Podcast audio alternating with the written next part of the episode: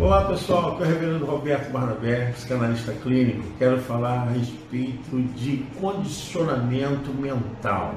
É importante que você cuide da sua mente. Então, comece o dia fazendo uma higiene mental. Não se envolva com assuntos que venham aborrecer a sua alma, com notícias tristes, com posicionamentos que venham é, abarrotar você de tristeza. Fuja disso. Faça uma agenda que você seja feliz nós nos preocupamos com tantas coisas que não edificam em nada a nossa alma.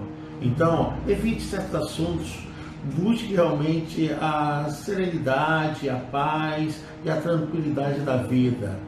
E qualquer coisa, busque ajuda.